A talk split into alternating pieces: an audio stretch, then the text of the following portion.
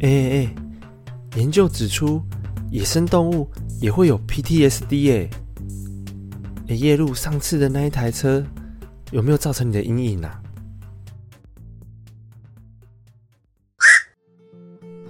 嗨，各位朋友，大家好！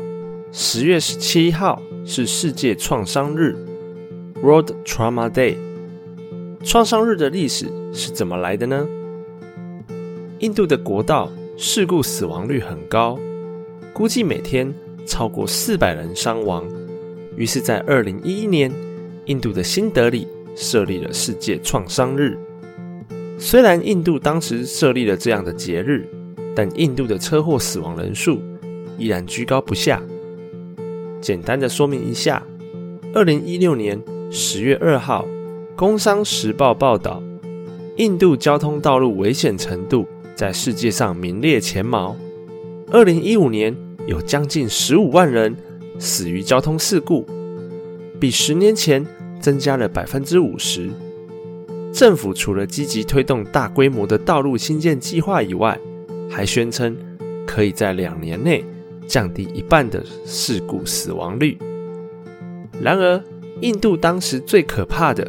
就是车辆数量增加速度太快，几乎每十秒就有一台车投入道路中，而行人被迫要让出人行道给汽车增设道路。印度的拯救生命基金会执行长指出，印度道路平均每年每两公里就会死一个人，那新建十万公里的道路，不就每年要增加五万人吗？说到这里。你不觉得台湾交通也很像吗？几年来，台湾因为交通事故死亡人数稳定的维持在平均每天八个人左右，这是多可怕的一个数目啊！一年超过两千人因交通事故而往生，受伤者更是多出数十倍。套一句笑话，台北车祸的密度几乎等同于波兰的教堂和英国的酒吧。说到这里。我们先停下来，因为这些根本说不完。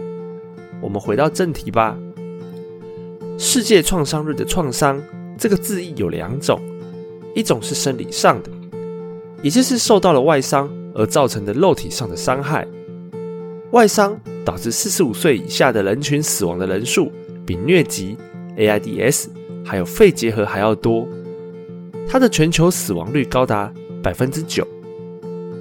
而另外一种创伤是心理上的，也就是因为某一次重大创伤事件之后，心里充满极度的压力而造成心理上的危害，我们又称为创伤后压力症候群，也就是 PTSD。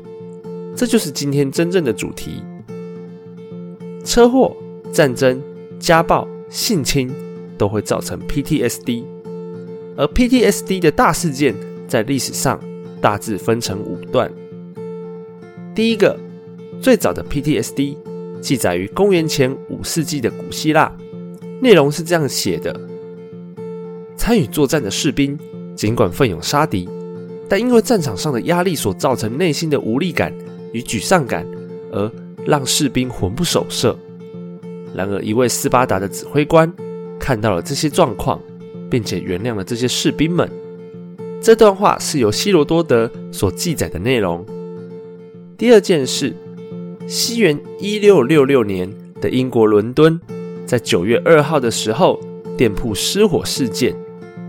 因为当时的大风将火焰吹过好几条街，导致火烧伦敦四天，烧掉了五分之四的伦敦。之后，那些幸存下来的伦敦人变得焦虑，又很常失眠。但是那一次事件之后，鼠疫也停止不再爆发了，因为老鼠都被烧光光了。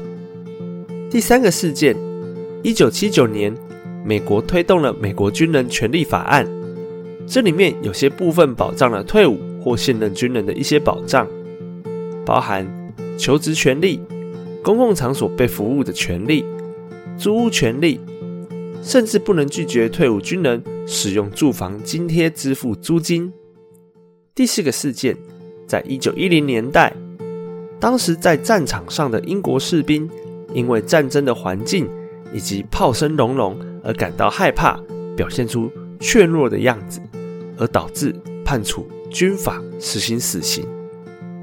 第五个事件，二零一一年，也就是一开始提到的印度车祸率造成的 PTSD 也不断的在增加，最后才有了世界创伤日。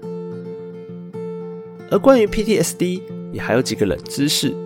第一个，有百分之八的人在人生中某阶段必然会经历 PTSD，而且女性的数量比男生多。